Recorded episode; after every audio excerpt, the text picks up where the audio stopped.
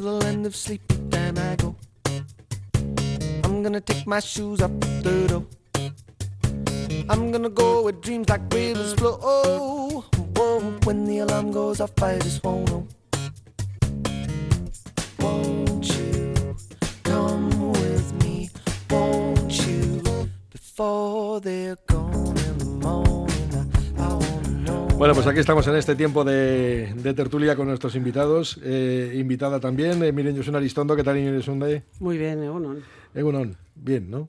Sí, muy bien. Bueno, pues estupendo. Igor Irigoyen, ¿cómo estás? Hola, Egunon. Bueno, pues vamos, si os parece, a, a entrar en algunos de los asuntos del, del, día, porque estábamos ahora mismo con Igor Arroyo del sindicato Lab. La situación, eh, más allá del, del, enfrentamiento que tienen entre la y Lab en estos momentos, ¿no? Pero bueno, le preguntaba yo sobre si se corresponde ¿no? esta situación que tenemos, esta atmósfera que tenemos de hoy mismo hay una huelga de 24 horas en Bilbao Bus, por ejemplo, sin ir más lejos, ¿no? y es que día sí día también tenemos movilizaciones. Los sindicatos lo justifican diciendo que las condiciones laborales no son las adecuadas. Es más, hoy el sindicato Lab va a presentar un informe en el que habla de que uno de cada dos trabajadores tiene unas situaciones de precario, ¿no? que o está en paro o está con jornadas eh, temporales o está con jornadas parciales y con salarios brutos de menos de 1.400 euros. ¿no? Esta es una de las realidades, a pesar de que luego tenemos cifras que nos indican que estamos cerca del 6% de parados solo. Uh -huh. Pero bueno, esta es la realidad, ¿no? al menos la que nos presentan según los informes. Bueno, sí, será la realidad y veremos el informe. En todo caso, eh, el ruido mayor eh, no lo tenemos en, un sector en el que las condiciones de trabajo son precarias. Digo el ruido mayor por la huelga casi interminable que se está haciendo en la educación concertada que no coge a las icastolas, por decirlo así, ¿eh? o de iniciativa social, que también se les llama. Eh, es verdad, Igor Arroyo ha hecho bueno, un pelín de historia, hablando de las bueno, pues de las condiciones excepcionales y de los bueno, de los parabienes que la Iglesia ha tenido históricamente. Y yo creo que cuando hace y, hablando de la transición, bueno, cuando haces eh, historia seguramente eh, tienes que decir que la Iglesia vasca eh, ha sido muy diferente en general eh, de la Iglesia española.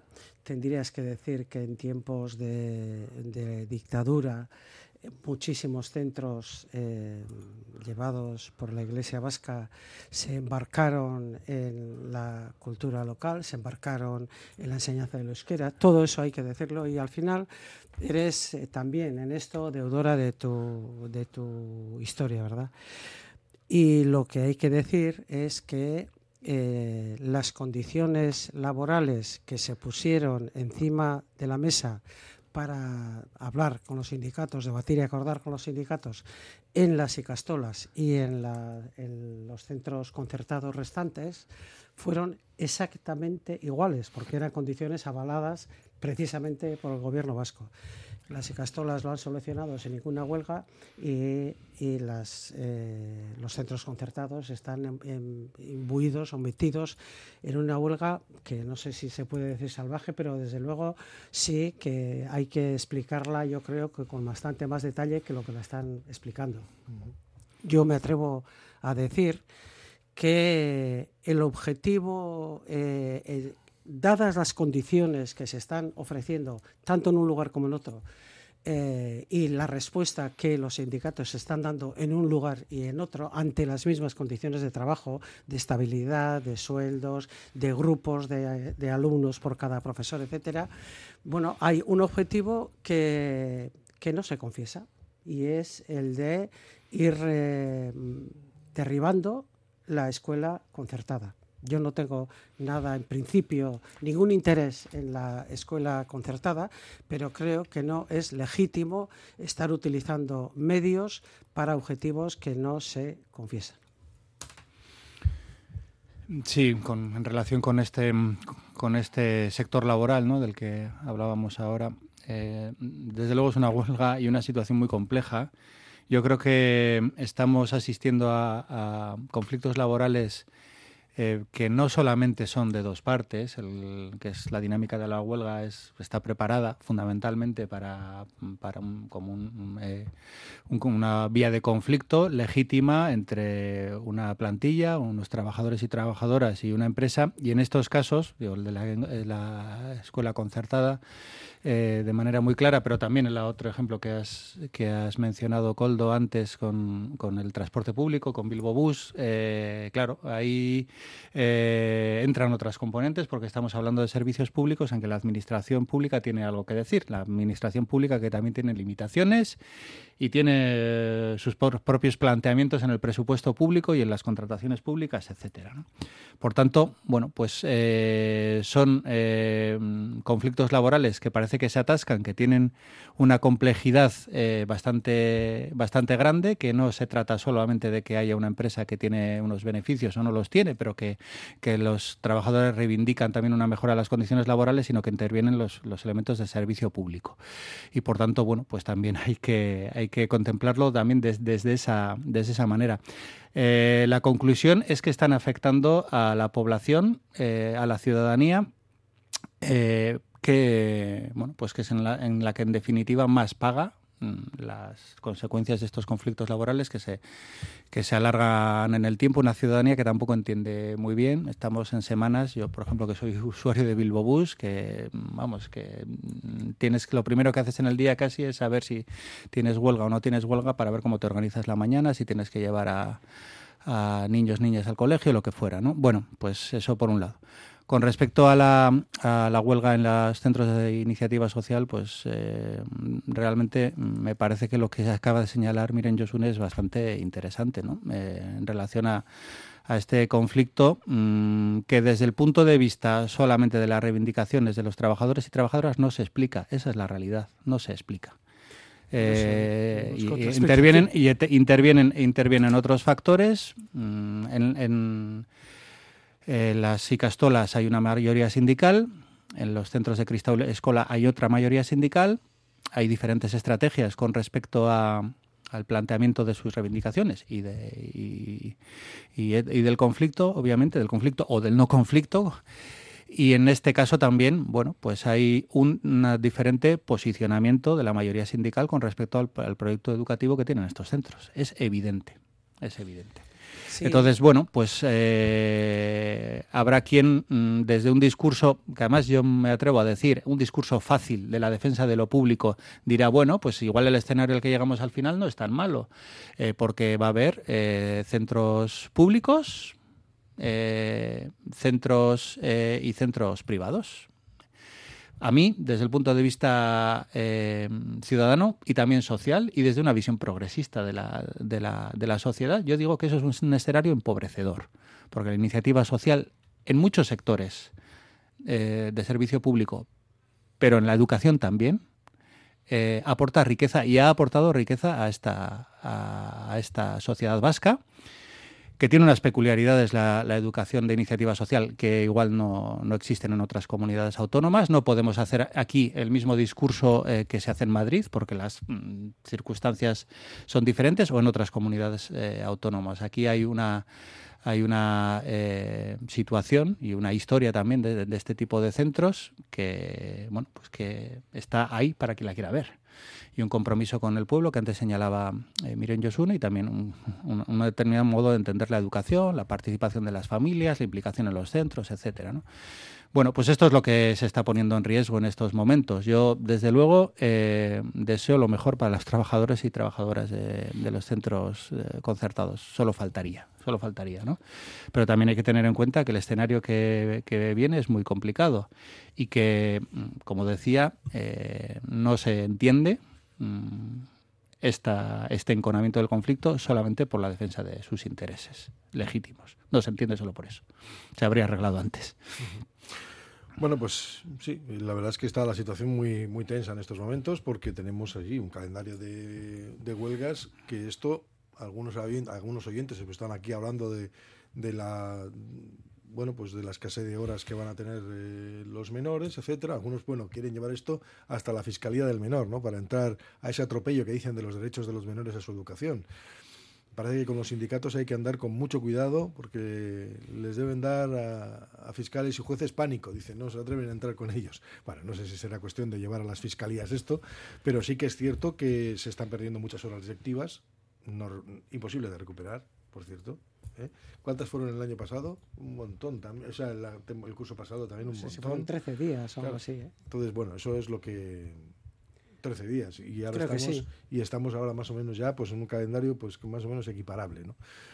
Bueno, pues es una situación muy compleja la que se está viviendo y sí, igual es verdad que no se, no se explica solamente por eso. Decía antes el sindicato LAB que ellos han hecho una propuesta para igualar las condiciones económicas, pero me temo yo, y ahí no están todos los sindicatos además, o sea, ahí hay un sindicato que se desmarca.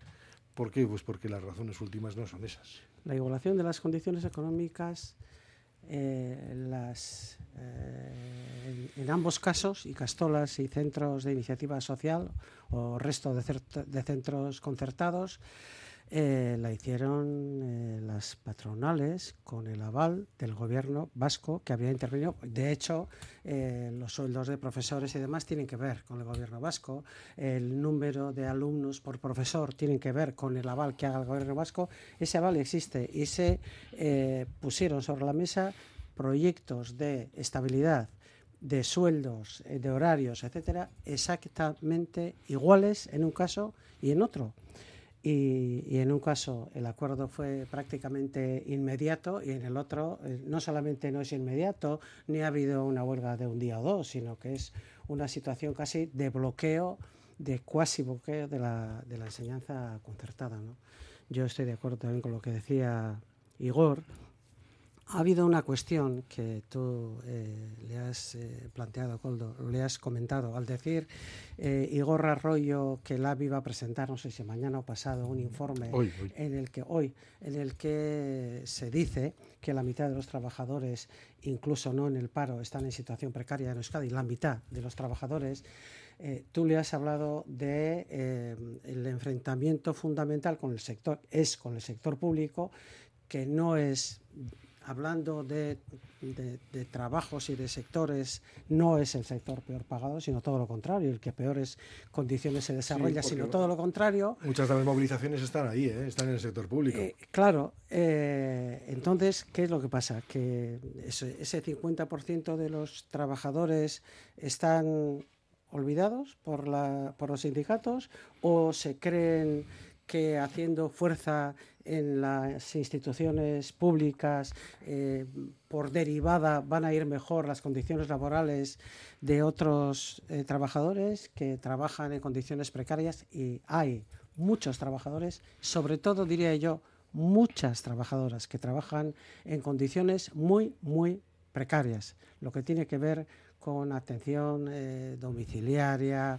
con trabajos de cuidados, en fin, todo ese mundo hay que explorarlo con mucha más generosidad de lo que se está explorando por parte de los sindicatos. Bueno, y luego también hay que, hay que mm, plantear la pregunta de quién está exigiendo unas mejoras en condiciones laborales eh, que van más allá de lo que la administración pública está aceptando, eh, cómo plantea que se vayan a, cubrir esa diferencia. Mm, digo, porque también eh, estamos en un terreno muy acotado. Por ejemplo, la posibilidad de de cobrar cuotas o, bueno, pues, eh, eh, eh, otras vías de, conseguir esos recursos económicos para hacer frente a las mejoras salariales y de todo tipo que se plantean y que puedan tener un coste económico importante para cada uno de los centros. Eso también se tiene que decir, porque no vale hacer un discurso mm, en el cual bueno pues se plantean posiciones mm, pues que van a máximos eh, pero a la vez eh, no, eh, no hacer frente a las consecuencias que eso puede tener. porque los centros de iniciativa social hacen una apuesta de ser centros que son un servicio público y que sean accesibles para toda la ciudadanía. Entonces, si estamos hablando de otra cosa, de, que funcionen como centros privados también desde el punto de vista de la financiación, ya estamos, ya estamos planteando una, una brecha que es la que, por otro lado, se dice que no debe existir, con lo cual hay una contradicción evidente ¿no? en, estas, en estas reivindicaciones y, sobre todo, en, en cualquier escenario, pero en un escenario como en el que estamos, eh, la educación, mm, que no nos engañemos o que no se nos engañen determinados discursos fáciles, no es un negocio para nadie, no es un negocio.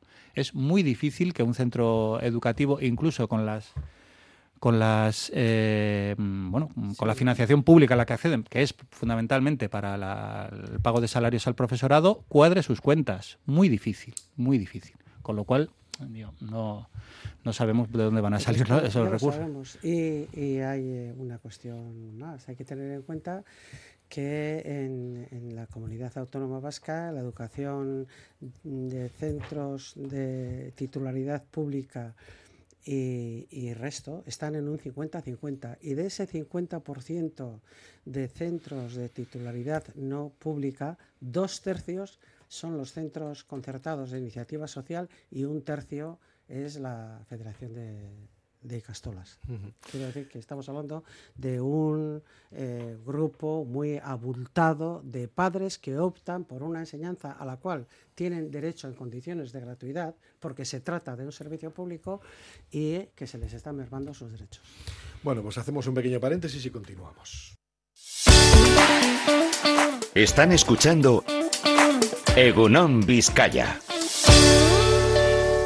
Bueno, pues eh, la verdad es que hay muchos comentarios en torno a esto, algunos que dicen que bueno, que las huelgas aquí no son nada si las comparamos con Francia, por ejemplo, que conoce él, dice ellos son todavía mucho más eh, beligerantes, eh, otros dicen que los sindicatos están haciendo políticas sin haberse presentado a las elecciones, otros dicen que la solución estaría en el bono escolar y que cada familia elija lo que se adapte a sus circunstancias, la concertación no es la solución, pero bueno, lo del bono escolar no estaría, no estaría algunas veces que Parracacochea lo suele sacar aquí a pasear y que cada uno haga con el bono lo que considera adecuado. Pero bueno. Eh, sí, son cosas, eh, son curiosidades. Bueno, lo que hemos tenido este fin de semana también ya son, oye, pues presentaciones, ¿no? De candidatos, candidatas, hemos tenido encuestas de cómo puede quedar la situación. A ver, yo te digo, yo os voy a decir sinceramente, he estado mirando las encuestas, analizándolas y creo que hay elementos todavía que no permiten atisbar lo que va a suceder en, próxima, en una próxima confrontación electoral. ¿eh? Me da la sensación, primero, porque muchas no contemplan la posibilidad de que como a día de hoy ocurre que Sumar y Podemos, por ejemplo, vayan cada uno por su lado, por poner un ejemplo. Lo digo porque hoy mismo publica Gara una encuesta en la que atribuye a Sumar Podemos, le atribuye 6-8 pero eso no sé si sería así si fueran por separado, por ejemplo. Y eso podría tener repercusiones en otras formaciones políticas. ¿no? De lo que sí se habla es de una mayor igualdad, por ejemplo, entre Euskal Herria Bildu y el Partido Nacionalista Vasco. Algunas encuestas le dan con más escaños, otras les dan más o menos a la par. Bueno, se presentan unas elecciones interesantes, ¿no? Muy interesantes. De las cuales no tenemos fecha todavía también. No, pero es una incógnita que. Eh, calcularemos después de abril, calcularemos en abril, más o menos, finales de abril, más o menos. Bueno, eh, el y yo, la única, el, único comentario o el único, la única declaración a la que le pillo como pista es eh, cuando dijo que la legislatura anterior tenía que haber empezado en abril, la del 20. Y no empezó en abril porque la pandemia no lo permitió y, se tuvo que retrasar hasta, hasta el verano por razones de, seguridad y de salud. ¿no? Eh, en todo caso, eh, hombre, yo sí creo que EH Bildu, bueno, se le sigue viendo en la ola.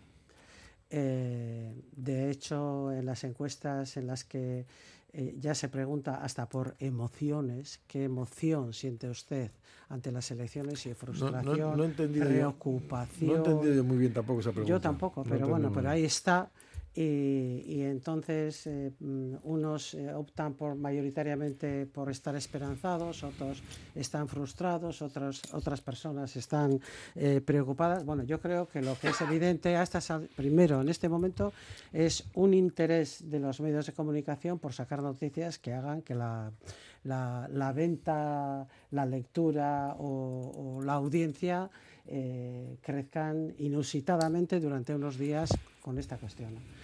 Por otra parte, sí parece que hay una igualación, por decirlo así, entre eh, PNV y H. Bildu. El Partido Socialista dependería mucho de si Sumar va eh, o, no junto con Podemos. Ellos dos, por supuesto, dependen de si van juntos o no. Y el Partido Popular, pues tampoco sabemos muy bien, pero bueno, ahí andan eh, las encuestas dando vueltas. ¿no? De momento hemos tenido dos, pero seguro que, hay más en, muy pocos días. y todavía no, sabemos la fecha. No te quepa la menos duda. Que va a haber, bueno, de aquí a, de aquí a abril, bueno, va a haber un montón. entonces eh, variarán en una, dos, una. No, no, pero no digo de aquí a abril, digo de aquí a, a, 15 días. Seguro también, también, también alguna más, sí, sí, alguna encuesta más, ¿no? Sí, también está claro que las encuestas preparan un, ambiente para las elecciones que tiene efectos, ¿no? Inciden en el, en el estado de, ánimo también las propias encuestas y fundamentalmente en la mayor o menor movilización de, la, del electorado de los diferentes ámbitos, sectores y colores políticos, ¿no?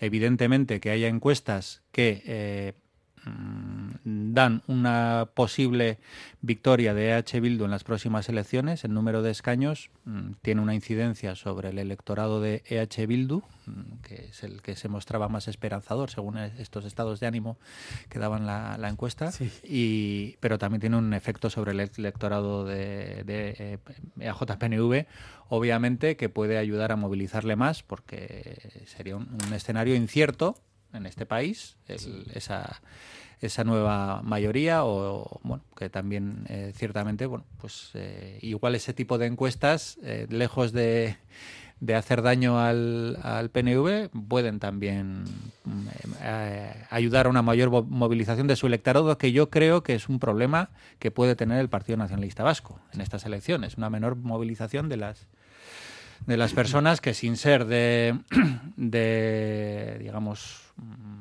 una vinculación eh, al partido ideológica total, pero sí pueden simpatizar con, con esta forma de gobierno, esta forma de gestión, que también vemos que en algunos ámbitos está siendo bueno cuestionada o criticada, etcétera, ¿no? En fin, bueno, yo sí creo que hay que hay diferentes elementos que influyen en estas encuestas y que las encuestas también influyen sobre el estado de, ánimo de la ciudadanía eh, junto antes de, junto antes de las elecciones, ¿no? Y desde luego lo que tú antes señalabas, ¿no? Hay un espacio político, el quinto espacio político de, este país, que yo suelo decir que es eh, muy importante y que históricamente ha sido también un, espacio eh, relevante y significativo con las diferentes fuerzas políticas que en cada momento lo han podido ocupar, desde Euskadi Esquerra eh, hasta bueno pues Izquierda Unida, Esquerbatúa, luego eh, Podemos, el Carrequín Podemos y ahora pues hay mucha incertidumbre. Yo también considero que sería una lástima que ese espacio político, por las controversias eh, internas que hay en este campo, mm, esté infrarrepresentado bueno, eh, estará representado con lo que le toque, pero quiero decir que igual con un resultado inferior al, a la simpatía que puede tener en, la sociedad vasca como consecuencia de la bronca interna que, están teniendo, que pueden tener tanto a nivel de Estado, que es evidente, como aquí, ¿no? La falta de, de acuerdo. A mí me parecería una lástima que esto sea así, pero bueno, eso también tiene sus beneficiarios. Evidentemente, entiendo que en EH Bildu, desde luego, donde puede ir más voto de Podemos eh, y, en el Partido Socialista que quizá también puede, en este contexto, puede también favorecerse. Sí, que además ese espacio eh, ha gobernado en, Euskadi y, lo ha hecho, yo creo que, bien, ¿no? Con, leyes interesantes, como la primera ley de vivienda en Euskadi, que fue iniciativa de, de Izquierda Unida, etcétera, ¿no? Eh, lo curioso de las encuestas, lo paradójico, mejor dicho, de las encuestas es que cada vez son más tempranas. Bueno, fijaros en las encuestas en relación con el gobierno del Estado. Hay cada, poco tiempo encuestas que nos dicen lo que va a pasar en las elecciones generales, que es años que no se han convocado. Es que el gobierno lleva andando meses, como quien dice.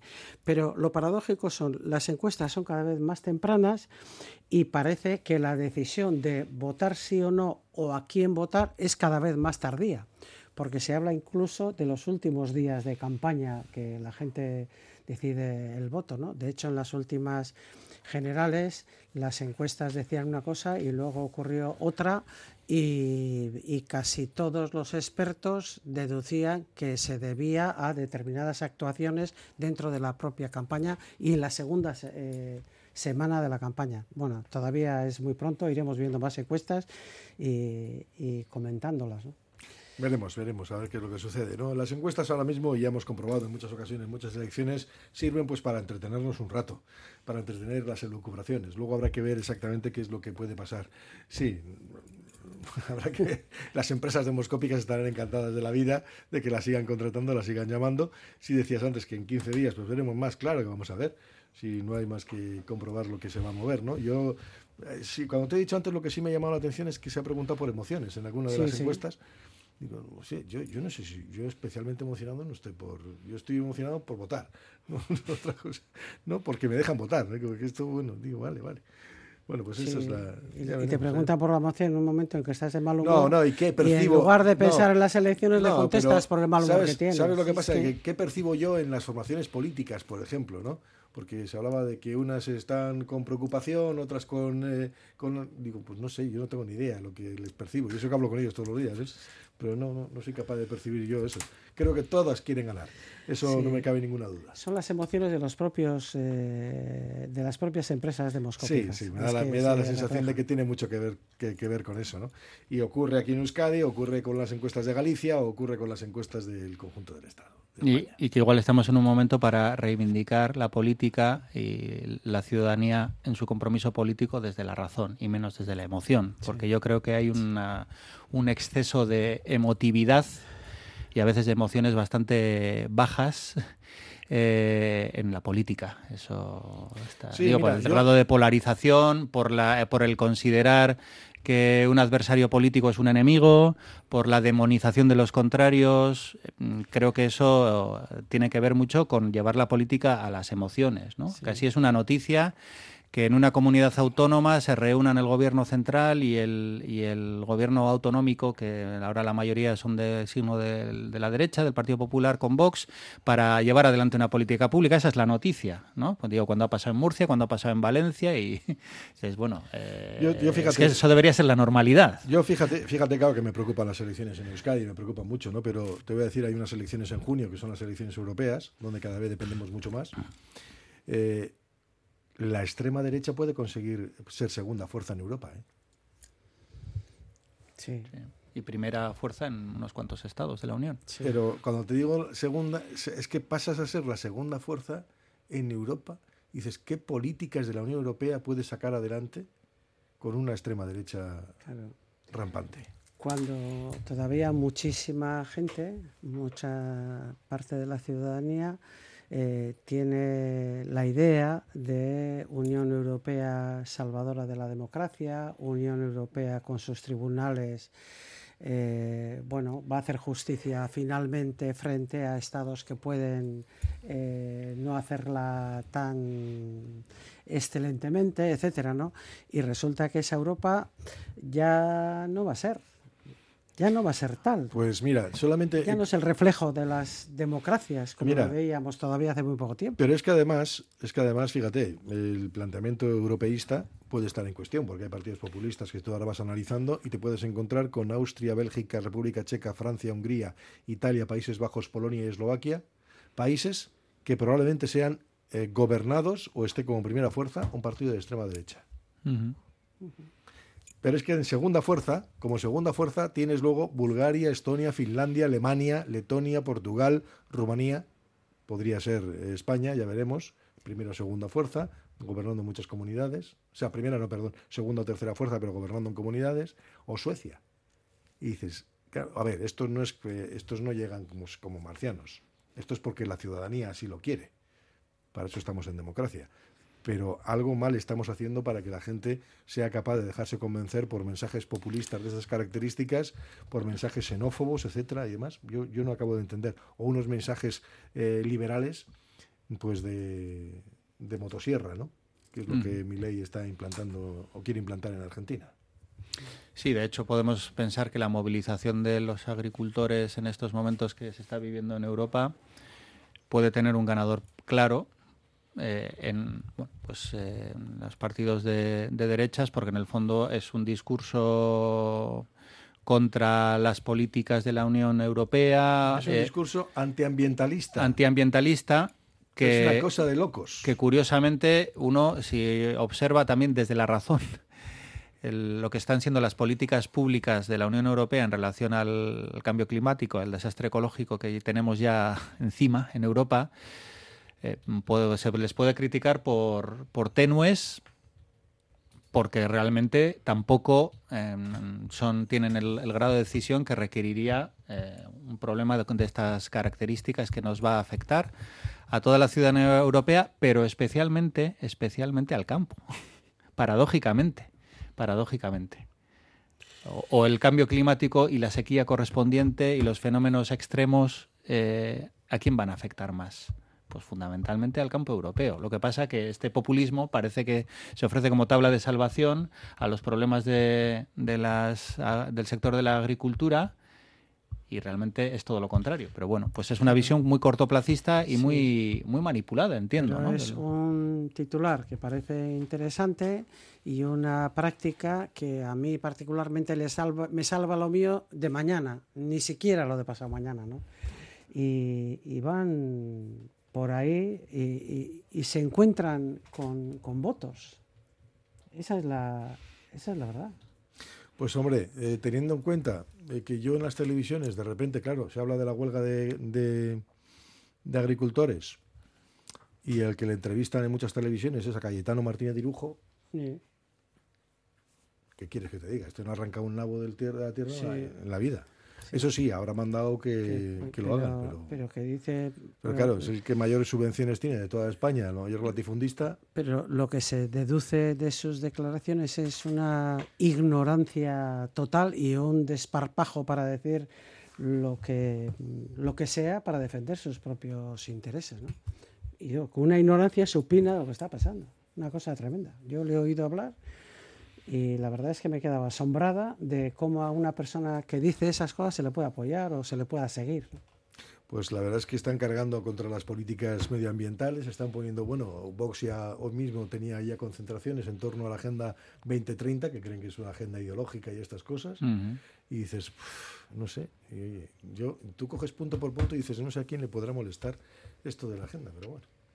Porque tú coges punto por punto y dices, bueno, bueno ¿a qué te vas a, ¿cómo te puedes oponer a esto?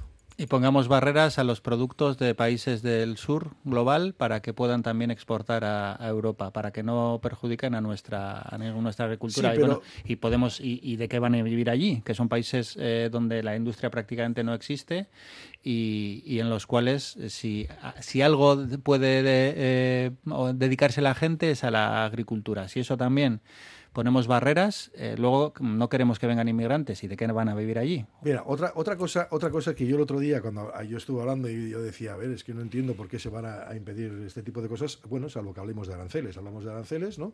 Pero esas han sido políticas, pero a ver, eh, ¿me quiere decir el campo, por ejemplo, en Europa, si sería capaz de aguantar sin subvenciones?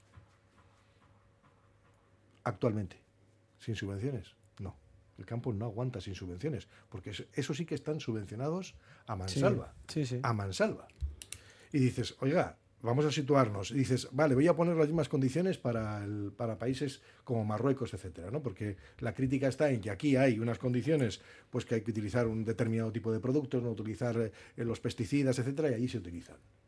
Bueno, pues trabajad conjuntamente para que ocurra lo mismo, ¿no? Claro. Para que se trabaje en la misma. com- No, pues no, no estamos en eso. Porque de lo que se está hablando es de dinero. ¿eh? Sí, y que no caigamos en el mismo discurso que en España tanto duele y tanto se indigna de cuando Segolén Royal critica cómo es la agricultura ecológica española, que ella dice que no lo es, y aquí todo el mundo se indigna, pero bueno, en el fondo es, es el mismo discurso, la misma forma de argumentar con, con los países de- externos, ¿no? En fin, bueno.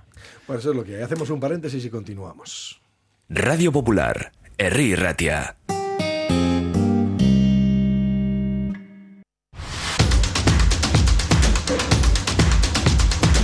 Están escuchando Egunon Vizcaya. Bueno, pues estamos ya, se nos ha ido ya la tertulia, como quien dice, se nos van los instantes finales, pero bueno, vale, hay algunas cuestiones, ¿no? Porque sí que es verdad que tenemos elecciones en Galicia. Bueno, te puede pasar luego como, por ejemplo, ocurre en El Salvador, donde ganan las elecciones un tipo. Claro, dices, claro, la gente dice que le ha votado el 85%, pero claro, luego miras a ver y dices, eh, ¿qué pondrías? La seguridad, que claro, la controla, pero lo controla en función de cargarse de todos los derechos fundamentales. Sí, sí, Oye, lo que pasa es que, claro, es muy difícil hablar desde aquí cuando no estás en El Salvador. claro. Yo creo que es muy complicado no hablar de eso, hablar de la situación, pero sí que me llama la atención el, el personaje, ¿no? Cinco Que- años más, ¿eh? Que les meten un atolladero, bueno, y aparte, bueno, si tiene un problema constitucional que no podría haberse presentado y es. demás, aparte de, ¿no? Pero dices, mira, ahí está.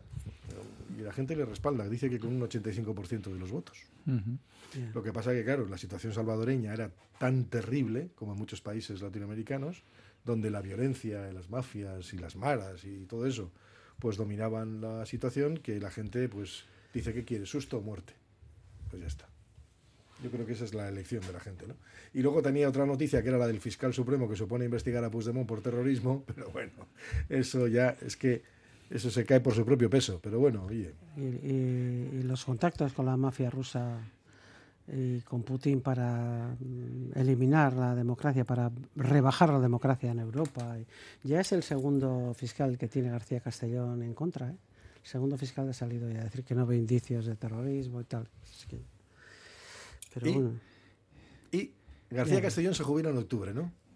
Pues hasta octubre sí, pero fíjate, hasta octubre pasan todas las elecciones. Y luego Claro, ya- pues hasta octubre. y Luego luego, a ya- vivir. luego da igual. Y. Da y que la, prevaricación, la pena fundamentalmente es de inhabilitación, que le da igual. este ya le da Ah, igual. no le no toca. importa. Le da igual, pero bueno, pues hay bueno, indicios de prevaricación, ¿no? Cuando uno va alterando las resoluciones judiciales en función de lo que hace el gobierno, Sí, sin con una, con sin una prueba alarmante falta de fundamentación jurídica, que es lo que dice la Claro, Fiscalía. ¿eh? Claro, Pero, claro, pero fíjate, curiosamente, he, leído que, el- o he oído, no lo sé, que el Consejo General del Poder Judicial se reúne hoy, fijaros qué, facha tiene este Consejo, se reúne para tratar el tema de, los, mm, de las acusaciones contra los jueces.